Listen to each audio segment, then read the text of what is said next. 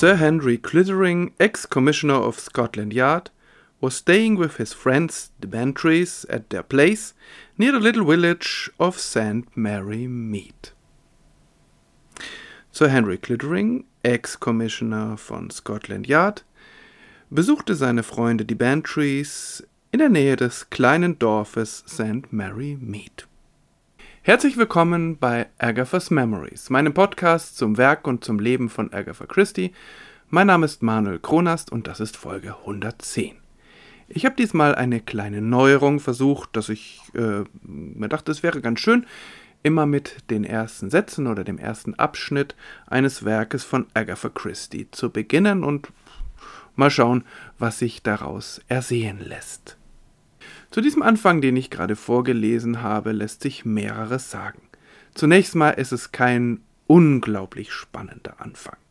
Also keiner, der mich automatisch mitreißt, sondern das ist so ein Anfang, der so ein bisschen reinplätschert. Auf der anderen Seite merkt man, dass sich inzwischen die Marke Miss Marple entwickelt hat. Denn es ist eine Miss Marple-Geschichte und das merkt man, beziehungsweise merkte man auch damals schon im November 1931. Ähm, das merkte man schon an diesem Anfang.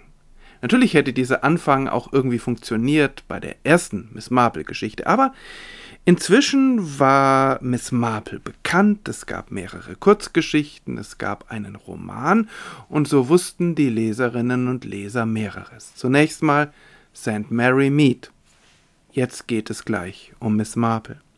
Dann Sir Henry Clittering. Das ist der, der in allen bisher erschienenen Kurzgeschichten mit dabei war.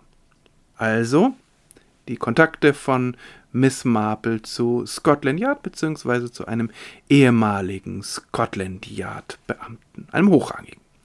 Und dann die Bantries. Die Bantries waren die Gastgeber der zweiten Staffel der Miss Marple Geschichten rund um den, ja, ich nenne es mal den Dienstagabendclub, obwohl es beim zweiten ja etwas anderes war. Da ging es ja um einen einzelnen Abend, an dem ganz viele Geschichten erzählt wurden. Also insofern äh, war hier an dieser Stelle klar, es ist was Vertrautes. Vielleicht hatten die Leserinnen und Leser eine bestimmte Erwartung.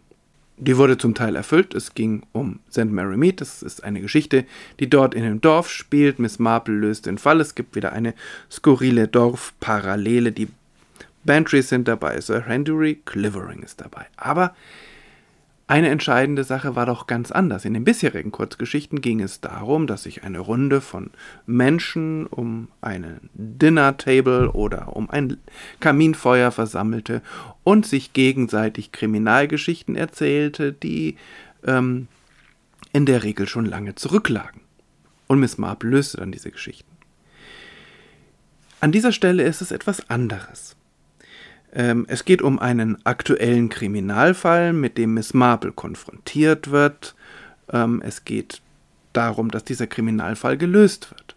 Und insofern passt es auch nicht ganz, finde ich, dass diese Geschichte dann die letzte Geschichte ist, die in dem Sammelband The 13 Problems ein Jahr später, 1932, veröffentlicht wird. Ein Sammelband, in dem es vor allem um die Kurzgeschichten ging, in denen eben Kriminalfälle erzählt wurden und dann von Miss Marple sozusagen aus der, Entfern aus der Entfernung oder ähm, ja, im Nachhinein gelöst wurden. Ich finde die Geschichte, um es mal gleich zu sagen, nicht schlecht, aber sie hat einige Schwächen.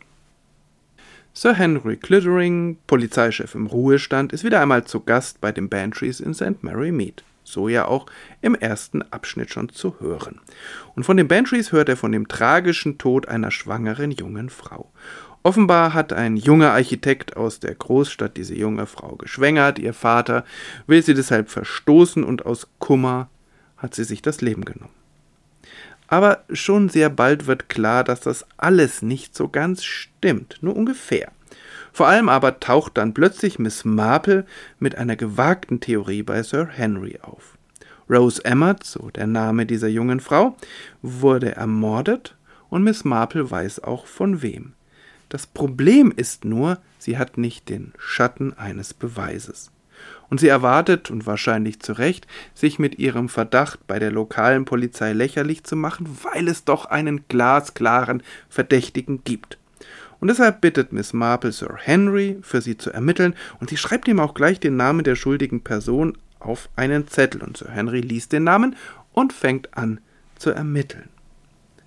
Er hat dann das Problem, dass er natürlich auch nicht mit den Ermittlungen beauftragt wird, sondern er muss seine Autorität als, ja, als ehemaliger Polizeichef einsetzen, um die lokale Polizei davon zu überzeugen, äh, ihn einfach mitmachen zu lassen.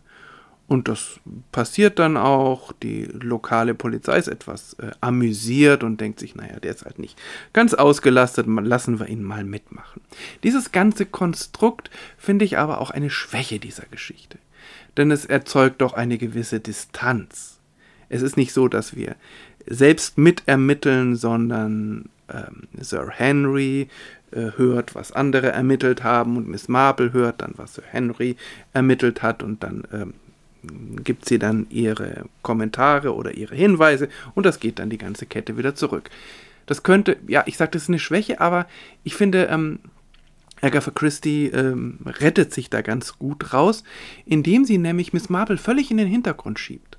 Die taucht wirklich nur an ganz wenigen Stellen auf und hat nur ganz wenig Dialog und auch die Dorfparallele, die dann doch wieder reingebracht wird, ist, mm, ja, sagen wir mal so, ist sehr rätselhaft und man muss schon ziemlich nachdenken darüber, was die denn nun genau mit diesem Fall zu tun hat. Also insofern, Agatha Christie hat sich da ganz gut aus der Affäre gezogen. Die Frage aber wäre, ist, wäre das überhaupt notwendig gewesen? Aber es ist halt das Grundproblem von Miss Marple. Zunächst mal, dass sie eigentlich ähm, keinen Status hat. Sie hat eigentlich keinen Anspruch darauf, an Ermittlungen beteiligt zu sein. Und zweitens, dass sie die Fälle nicht anhand von Indizien löst, sondern weil sie halt eine Parallele aus der Vergangenheit kennt, weil sie eine Expertin ist für ähm, die Bosheit ähm, der Menschheit, weil sie eine gute Menschenkennerin ist. Deshalb kommt sie fast intuitiv, aber es ist nicht intuitiv, sondern da steckt eine Menge Verstand dahinter und Logik. Sie kommt dann eben auf die richtige Lösung, aber sie hat keine Beweise. Und da hat sie in der Regel nur zwei Möglichkeiten. Entweder gibt es ein Geständnis der schuldigen Person und dann wird dann oft eine Falle gestellt. Oder sie lässt halt andere für sich ermitteln, wie in diesem Fall. Man muss auch sagen, dass ja, es wird ermittelt und ich finde den Kriminalplot gut und die Auflösung ist auch überraschend. Aber eigentlich steht im Mittelpunkt eine tragische, mehrdimensionale Liebesgeschichte. Und die, finde ich, wird von Agatha Christie eigentlich ganz gut geschildert. Und insofern schadet es auch nicht, dass Miss Marple etwas im Hintergrund bleibt. Und im Zentrum dieser Geschichte steht dieses Mädchen Rose Emmett, die nicht nur das willenlose Opfer ist, aber auf der anderen Seite eben doch einfach nur aus ihrem Leben mehr machen will, als dieses Leben ihr bietet. Die Geschichte ist auch deshalb bemerkenswert, weil es eine der ganz wenigen Fälle ist, wo Agatha Christie sich mal rauslöst aus der Mittelschicht äh, oder oberen Mittelschicht, in der sie normalerweise ihre Geschichten spielen lässt, sondern das sind ganz einfache Leute, es ist nicht wirklich Working Class, aber das sind Arbeitende, das ist, äh, das ist wirklich die haben nichts mit Herrenhäusern oder irgendwelchen Erbschaften zu tun, sondern da geht es um ganz einfache Menschen. Das ist normalerweise nicht Agatha Christie's Metier, aber hier gelingt es ziemlich gut, weil sie sich nämlich nicht irgendwie ähm, darauf einlässt, sozusagen die sozialen Probleme dieser Menschen zu schildern, sondern weil sie sich darauf verlässt, dass Liebe universell ist. Und das funktioniert an dieser Stelle auch ganz gut. Ich finde, die, die Handlung oder das Problem, das sie hier schildert oder die tragischen Verstrickungen, die sind schon sehr berührend. Und es ist auch, ich finde es wohltuend, wie Agatha Christie dafür wenige Seiten halt eine Kurzgeschichte braucht, weil ich denke, dass manche ihrer Nachfolgerinnen moderne Nachfolgerinnen oder Nachfolger eben dafür ganze Romane gebraucht hätten, um diese tragische Geschichte zu schildern. Viel mehr lässt sich eigentlich gar nicht sagen, alles andere wären Spoiler. Ja, mein Fazit. Ich habe die Geschichte gerne gelesen, aber ich finde sie, na, man kann sie eigentlich am besten lesen, wenn sie für sich steht. Im Vergleich mit den anderen Geschichten, die dann versammelt wurden in dem Sammelband The 13 Problems, ist sie doch anders, ist sie so eine Außenseitergestalt, so wenn man das von Geschichten sagen kann. Und ja, sie ist nicht so raffiniert. Insofern verstehe ich auch gar nicht, warum die damals mit reingenommen wurde, denn eigentlich hat diese Sammlung ja mit The Affair at the Bungalow, das habe ich vor einigen Folgen vorgestellt, einen sehr stimmigen Abschluss. Also insofern mein Fazit, ganz gut zu lesen, aber weder die beste Miss Marple-Geschichte noch die beste Geschichte von Agatha Christie, aber mit einer interessanten Geschichte, die im Mittelpunkt steht und auf keinen Fall verschwendete Lesezeit. So viel zu Death by Drowning. Beim nächsten Mal geht es, vermutlich leider zum letzten Mal, um den Detection Club. Denn Dorothy Sayer setzt nach den erfolgreichen Radioprojekten noch eins drauf, nämlich einen gemeinsamen Roman und zum letzten Mal kann sie Agatha Christie zur Mitarbeit gewinnen. Aber davon mehr in der nächsten Folge für heute. Vielen Dank fürs Zuhören und alles Gute. Bis zum nächsten Mal.